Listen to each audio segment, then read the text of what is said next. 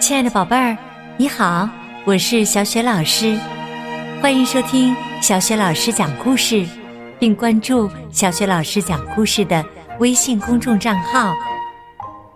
下面啊，小雪老师继续为你讲馅儿饼和馅儿饼模子的故事。这个故事啊，选自新学童书出版的《百年经典图画书典藏之彼得兔》。作者是来自英国的毕翠克斯·波特，译者马爱农。上集啊，我们讲到，小狗公爵夫人趁好朋友小猫出去买东西的时候，一口气跑到了小猫莉比的家里。那么，她偷偷的跑进莉比家里是想做什么呢？接下来，请你继续收听馅儿饼和馅儿饼模子的故事。终极。这时，丽比走进小店，买了自己想要的东西，又跟表妹塔比莎提瑟愉快的闲聊了一会儿，就离开了。塔比莎提瑟后来愤愤不平地说：“竟然请一只小狗！”就好像索瑞村没有了猫似的，而且下午茶竟然吃馅饼，真想得出来。塔比莎提瑟表妹说：“利比到面包师提摩西那儿买了松饼，然后就回家了。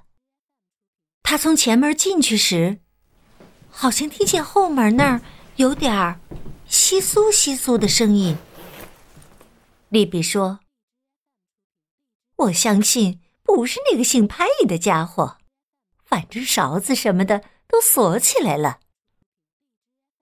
还好，没看见什么人。”利比费力的打开下面的炉门，把馅儿饼翻了个面儿，已经开始闻到烤鼠肉的诱人香味儿了。这个时候。公爵夫人刚从后门溜走，真是多多怪事！我把我的馅儿饼放进炉子时，利比的馅儿饼竟然不在里面，而且到处都找不到。我在他整个家里都找遍了。我把我的馅儿饼放进了顶上一个热乎乎的烤炉里。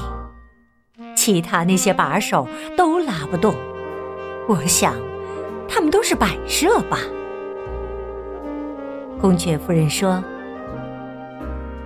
但我真希望能把那个鼠肉馅饼给拿走。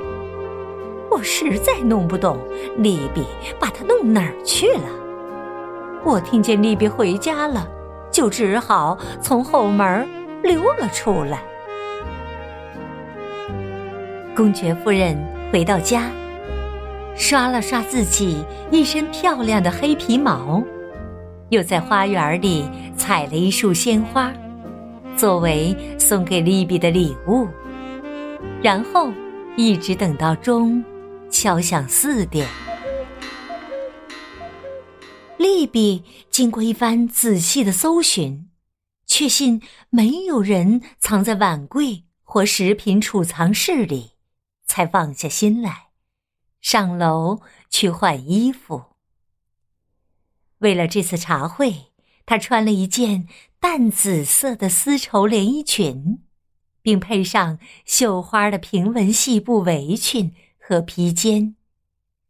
莉比说：“真是奇怪呀，我不记得我拉开过那个抽屉呀。难道有人戴过我的连指手套？”他回到楼下，沏了茶，把茶壶放在铁架上，接着又朝下面的烤炉里看了看。馅儿饼已经变成了好看的焦黄色，正在冒着热气。他在炉火前坐下，等候小狗。李比说：“哎呀，幸亏我用了下面的烤炉，上面的烤炉肯定火太旺了。真奇怪，那个碗柜的门怎么开了？难道真的有人进过这个家？四点钟，一分也不差，公爵夫人准时出发去参加茶会。她一路跑过村子，速度太快了，结果到得太早，只能在利比家门口的小路上等了一会儿。不知道利比有没有把我的馅饼从烤炉里拿出来呀？公爵夫人说：“那个鼠肉做的馅饼究竟跑哪儿去了呢？”四点一刻，一分也不差，传来了最文雅的、轻轻的敲门声。李比森夫人在家吗？公爵夫人站在门廊上问道：“请进，请进。您好，我亲爱的公爵夫人。”利比大声说：“希望您一切都好吧。”都好，都好，谢谢您。您怎么样呀，我亲爱的李比？公爵夫人说：“我给您带来了鲜花。”哎呦，多么诱人的馅饼味儿啊！哦，多么漂亮的鲜花啊！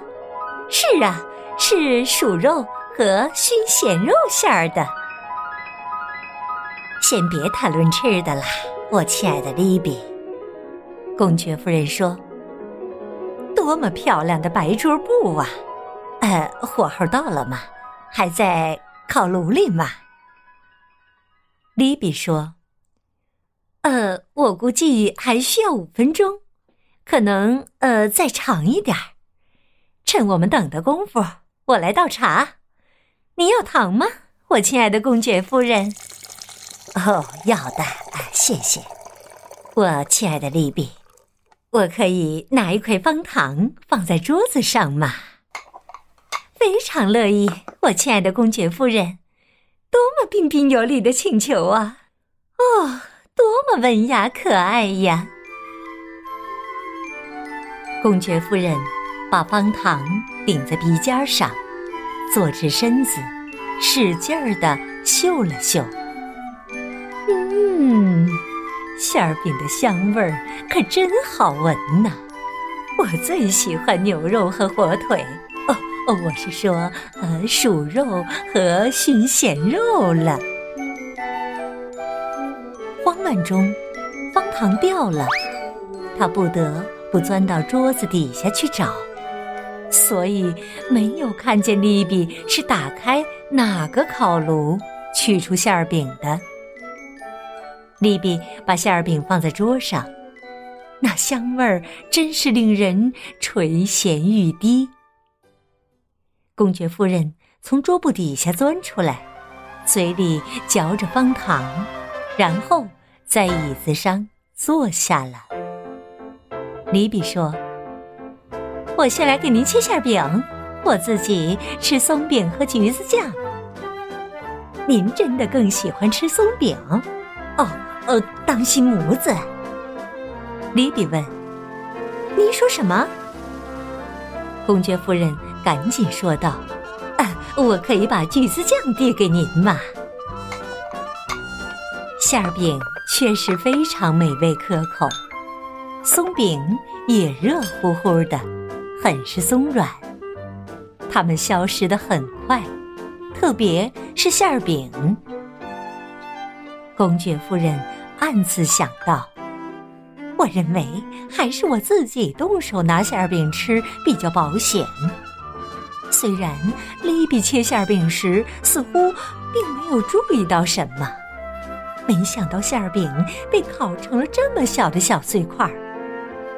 我不记得我把它切得这么碎呀。可能个烤炉比我的炉子火力大。利比在心里对自己说：“哎呀，公爵夫人吃的可真快呀！他一边在心里对自己说，一边给第五块松饼抹上黄油。馅饼盘儿很快就见底了，公爵夫人已经吃了四份馅饼，正在用勺子搜索着什么。那么，公爵夫人到底在找什么呢？她找到了她想要找的东西吗？在馅儿饼和馅儿饼模子的故事下集当中，小雪老师将为你揭晓答案。好啦，亲爱的宝贝儿，如果你喜欢小雪老师给你讲的故事，别忘了分享给更多的小伙伴来收听。同时呢，也可以关注微信公众号“小雪老师讲故事”。可以在微信上和小雪老师聊天哦，宝贝儿，下个故事当中我们再见。